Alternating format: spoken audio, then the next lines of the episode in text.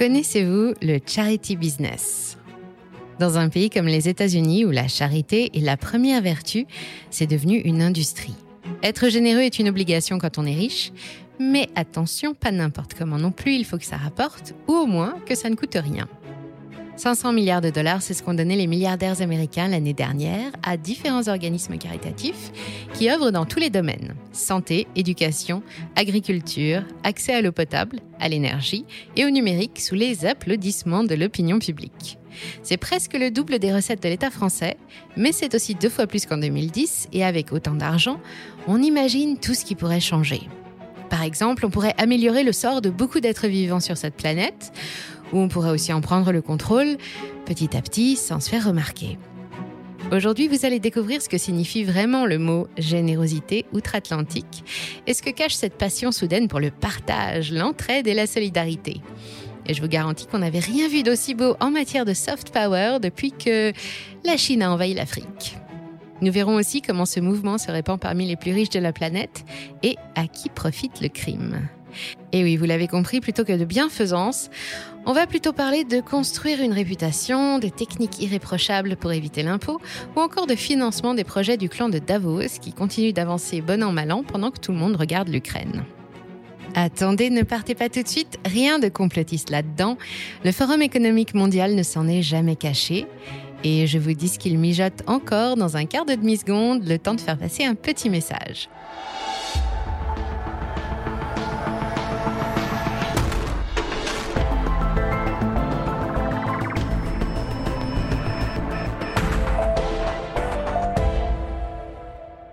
Regardez cet homme.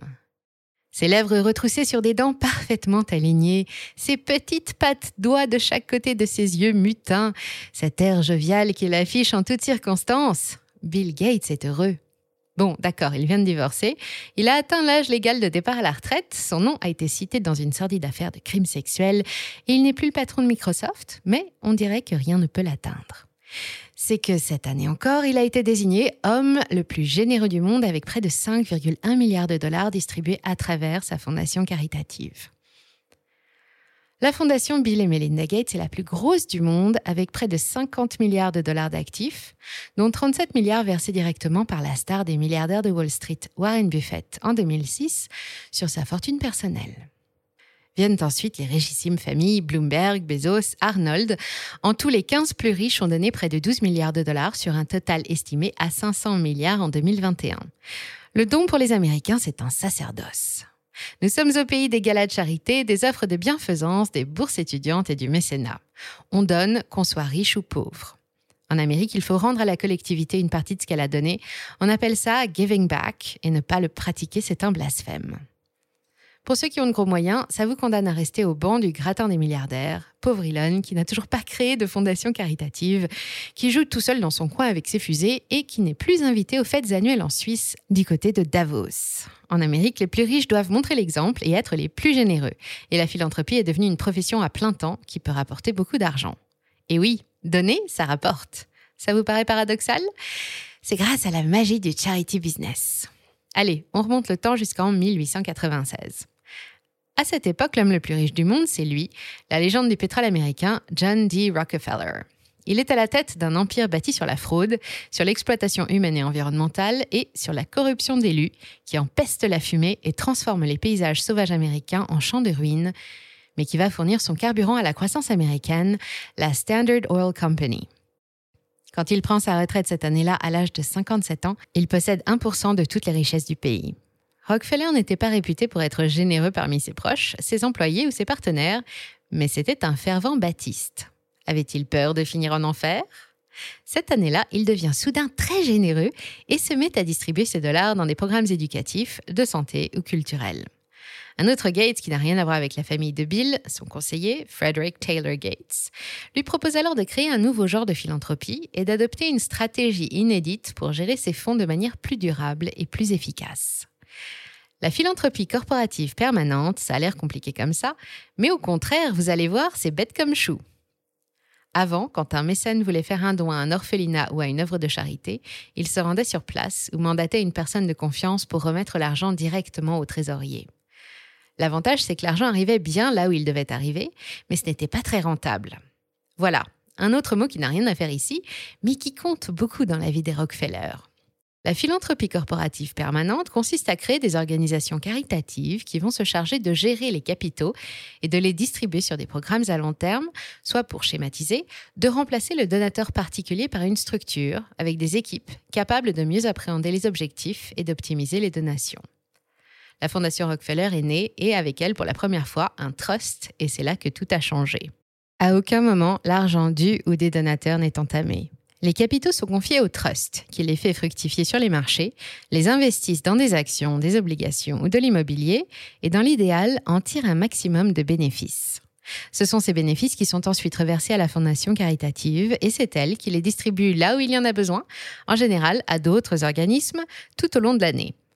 Voilà ce qu'est la philanthropie corporative permanente, un réseau de structures chargées de collecter les dons, de les faire fructifier, puis de distribuer les bénéfices. Quand la Fondation Gates distribue 5 milliards de dollars, ce ne sont pas 5 milliards que Bill offre généreusement au reste du monde, ce sont les bénéfices des actions achetées avec l'argent de ses dons, de l'argent qu'il ne touchera pas. Au 30 mars dernier, le portefeuille de la Fondation, c'est 36 milliards de dollars investis sur 22 lignes, avec en tête Microsoft, la Canadian Railways et le conglomérat de Warren Buffett, Berkshire Hathaway, qui pèse 350 milliards de dollars et qui est aussi premier actionnaire d'Apple. Et si aujourd'hui la quasi-totalité des milliardaires américains disposent de leur propre fondation, c'est parce que c'est très avantageux. Des avantages fiscaux d'abord, puisqu'aux États-Unis, verser de l'argent à des œuvres caritatives permet de bénéficier d'une réduction d'impôt proportionnelle. Mais pas seulement. Les capitaux détenus par une fondation, qui est exonérée d'impôts, peuvent ensuite être transmis sans aucun droit de succession aux héritiers du donataire principal, si la fondation est intégrée dans une fiducie, une autre astuce disponible aux États-Unis. C'est une association constituée entre le donateur principal, ses héritiers et la fondation, ici entre Bill, ses enfants et sa fondation. En cas de décès de l'une des parties, la fiducie est dissoute et les capitaux qu'elle contient, y compris ceux qui appartiennent à la fondation, sont distribués aux survivants, les enfants, sans passer par la case fiscale. Réduction d'impôts, droit de succession envolé, avoir sa propre fondation ou donner à celle des copains, ça permet aussi de garder la main sur son argent et de choisir les problèmes qu'on veut résoudre. Bill et Melinda, eux, ont opté pour la santé, avec des actions de lutte contre la mortalité infantile, particulièrement sur le continent africain, pour la productivité et la sécurité alimentaire, toujours sur le continent africain, une révolution verte avec des résultats que nous verrons tout à l'heure, ou encore pour la diffusion de l'éducation et de la technologie auprès des populations défavorisées. Vous avez besoin d'étoffer un peu votre carnet d'adresses? Quand vous êtes un grand philanthrope, vous rencontrez tous les cadres des ONG et des grandes institutions internationales comme l'OMS et la Banque mondiale, et même des gouvernements entiers, des grands patrons ou d'autres milliardaires. Que des partenaires précieux. Enfin, la cerise sur le gâteau de cerise, c'est la reconnaissance et la gratitude du reste du monde. Quoi que vous fassiez, vous faites partie des givers. Vous êtes honorable et vos pères vous décernent une auréole bien pratique pour faire oublier les petits dérapages. Un peu comme quand Warren Buffett continue d'investir dans les sociétés pétrolières ou qui pratiquent l'esclavage, pendant que de l'autre côté, la fondation combat les effets de leurs activités. Stop Warren a donné plus de 35 milliards de dollars à la cause. C'est un homme bon. Il ne se rend pas compte de ce qu'il fait. Entre nous, vous pensez sérieusement que Warren Buffett est devenu l'un des hommes les plus riches du monde parce qu'il ne sait pas ce qu'il fait? Quant à Bill Gates, tout ce qui lui arrive en ce moment n'est pas suffisant pour entacher la réputation d'un homme qui voue sa vie et son temps à distribuer des subventions et à faire le bien autour de lui. Sa fondation est la plus grosse du monde. Dotée du double du budget de l'Organisation mondiale de la santé, on ne peut donc rien lui reprocher. Multiples avantages fiscaux, contrôle des capitaux, influence et réputation, voilà entre autres ce qui attire tous nos riches Américains à partager le fruit de leur travail. Mais ça ne s'arrête pas là, car tout ça, en plus, ça rapporte de l'argent. Vous vous souvenez du plan Marshall de 1947 Je n'ai été pas née et probablement vous non plus, mais si vous n'avez pas suivi en cours d'histoire, voici un petit rappel. Après la Deuxième Guerre mondiale, l'Europe a reçu une aide financière et matérielle de la part des États-Unis pour financer sa reconstruction. En tout, 13 milliards de dollars, soit plus ou moins 150 milliards de nos dollars actuels, si on tient compte de l'inflation. On remercie les États-Unis pour leur générosité, même si on sait que pour l'occasion, ils ont aussi cherché à favoriser leur propre économie en encourageant les pays aidés à utiliser les fonds pour acheter des produits made in USA. On appelle ça la conditionnalité des achats. On vous donne de quoi payer, mais vous achetez tout chez nous. L'opération a été un succès. L'économie américaine s'est relancée pour répondre à la demande européenne et l'Europe, elle, malgré une dette envers les États-Unis, est entrée dans les trônes glorieuses. Pour le libéralisme naissant, c'était une victoire écrasante. Et nos milliardaires philanthropes, ça leur a donné une idée, adapter le système aux fondations caritatives.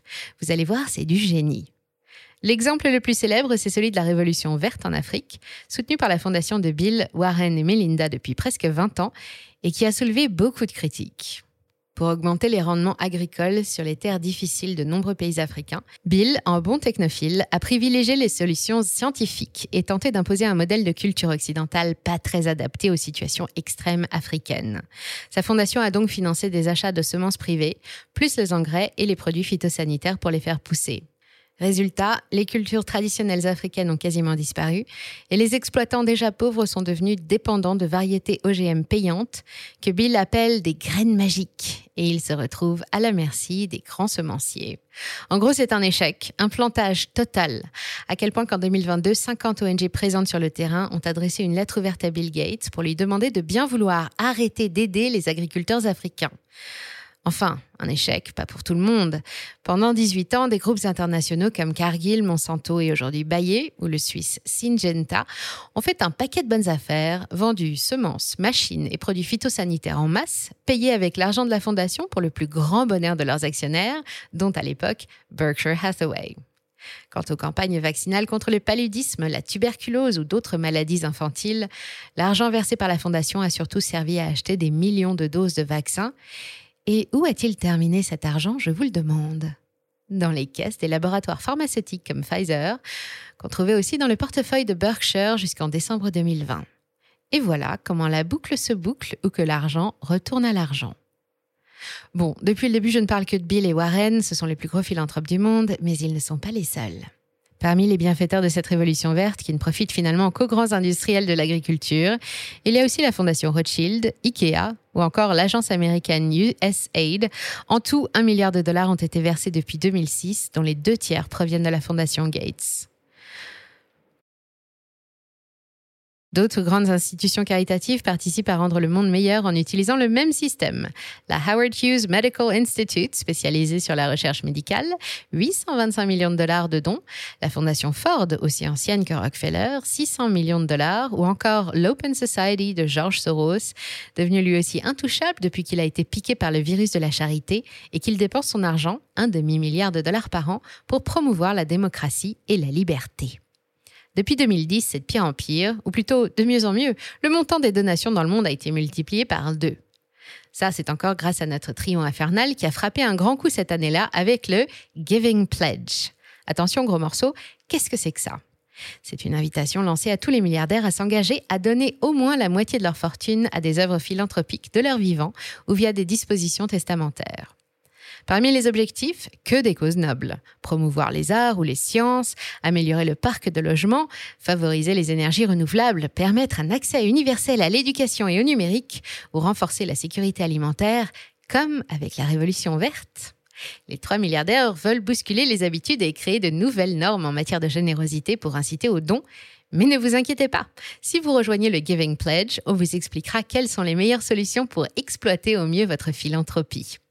Au départ, ils étaient 38 à s'être laissés convaincre par les discours et le modèle proposé, dont David Rockefeller, Paul Allen, Mike Bloomberg, Mark Zuckerberg, Ray Dalio ou encore George Lucas. Mais petit à petit, le Giving Pledge s'est répandu dans le monde entier. Il compte actuellement 240 signataires, y compris en France. Chez nous, donner, c'est un peu plus compliqué. Notre Code civil protège les héritiers et pour bénéficier d'une réduction d'impôt, il faut respecter quelques critères. Il faut par exemple que l'organisme destinataire du don soit reconnu d'utilité publique. Mais l'exemple du patron de Fimalac, l'homme d'affaires et mécène Marc Ladret de la Charrière, prouve que quand on veut, on peut. En 2006, à l'âge de 66 ans, il crée la Fondation Culture et Diversité pour faciliter l'accès à la culture aux jeunes défavorisés. En 2017, convaincu par les arguments du Giving Pledge, il fait un don d'une incroyable collection de 70 œuvres d'art africains et océaniens, difficile à évaluer mais estimée à plusieurs millions d'euros, une collection qui sera ensuite transmise par la Fondation au musée parisien du Quai Branly, accompagnée d'un programme de soutien de 200 000 euros répartis sur 5 ans. C'est aussi le choix de Geoffroy Roux de Bézieux, fondateur de The Phone House à la fin des années 90 et actuel président du MEDEF. Sa fondation, Araok, en avant en breton, a été fondée en 2005 en partenariat avec la Fondation de France pour soutenir financièrement des projets portés par de jeunes personnalités enthousiastes issues des milieux modestes, un secteur sur lequel évolue aussi la Fondation pour la deuxième chance de Vincent Bolloré. Selon le panorama des générosités établi par la Fondation de France, et le dernier rapport de France Générosité, les dons augmentent de façon exponentielle depuis 2006, avec 1,5 milliard d'euros collectés jusqu'en 2015, avec 2,6 milliards d'euros collectés, pour atteindre plus de 8,6 milliards d'euros en 2021. Et oui, en France aussi, on est généreux. L'aide à l'enfance, la lutte contre l'exclusion et la protection des animaux sont les trois causes qui nous touchent le plus.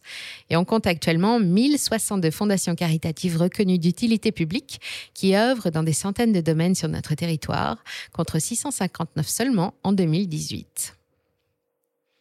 Ceci étant dit, le Giving Pledge séduit chaque semaine de nouveaux milliardaires.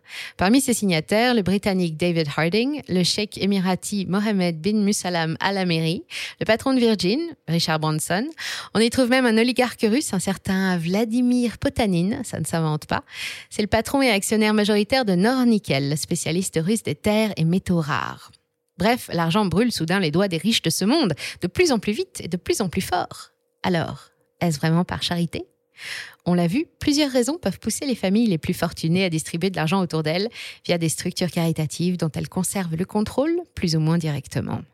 Donner, ça fait du bien, mais c'est aussi s'acheter une réputation et se faire des tas d'amis très haut placés. Donner est un acte salué par toutes les religions du monde, mais c'est aussi un investissement sur lequel on compte bien obtenir un retour financier et pas seulement une place au paradis. Donner, c'est rendre à la société ce qu'elle a fait pour vous avec la main droite et en profiter pour en reprendre un peu à chaque fois de la main gauche. Mais ce qui pose un gros problème en 2023, ce sont les proportions de ce raz-de-marée mondial de solidarité maquillée qui n'en finit pas de grandir et qui a désormais atteint la puissance d'un État. Et quelle surprise, la plupart des membres signataires du Giving Pledge sont des figures de Davos, le club très privé des personnalités les plus riches et les plus influentes de la planète. Warren a ouvert lui-même la dernière édition du forum avec de sombres prévisions pour la rentabilité de Berkshire. Le Giving Pledge fait partie des outils imaginés pour rassembler un maximum de monde et de capitaux. Et quoi de mieux pour rassembler que des causes qui souffrent d'être mal prises en charge par les gouvernements ou les grandes institutions internationales? Un argument que le président du Forum économique, Klaus Schwab, ne manque jamais de souligner quand il critique l'échec des États à gérer correctement l'urgence et quand il fait l'apologie d'un gouvernement unique supranational capable de tout prendre en charge avec bien plus d'efficacité. La preuve en est que grâce à ces généreux donateurs et en collaboration avec les autorités internationales, des vaccins parviennent jusque dans les régions les plus reculées, des semences sont livrées et fauchées avant même d'être payées, des toilettes sont installées partout en Inde sans réseau d'assainissement, et des enfants mongols apprennent à se servir de Windows sur leur tablette dès l'âge de 5 ans. Que des exploits que sans leur aide, il n'aurait pas été possible de réaliser. Ça mérite des applaudissements, mais j'ai une tendinite au coude. Bon, évidemment, toutes les organisations, les fondations et les groupes d'action bénévoles du monde ne sont pas à la recherche d'un profit, ni financier ni personnel. Cette vidéo, un peu ironique, je l'avoue, ne concerne que les acteurs d'un business qui profitent à fond des failles du système, un système qu'ils prennent soin d'entretenir et qui se répand tellement il fonctionne bien. On en profite donc pour saluer tous les acteurs de l'associatif et du bénévolat qui fourmillent sur le terrain et les donateurs anonymes qui restent les plus nombreux et qui continuent à les faire vivre. Ils ont toujours besoin de nous et ils gardent toute notre confiance. Merci d'avoir suivi cet épisode jusqu'au bout. Si ça vous a plu, on compte sur vous pour le partager autour de vous, laisser un like ou une bonne note et vous abonner pour être informé des prochaines sorties. Et moi, je vous dis à très bientôt sur Money Radar.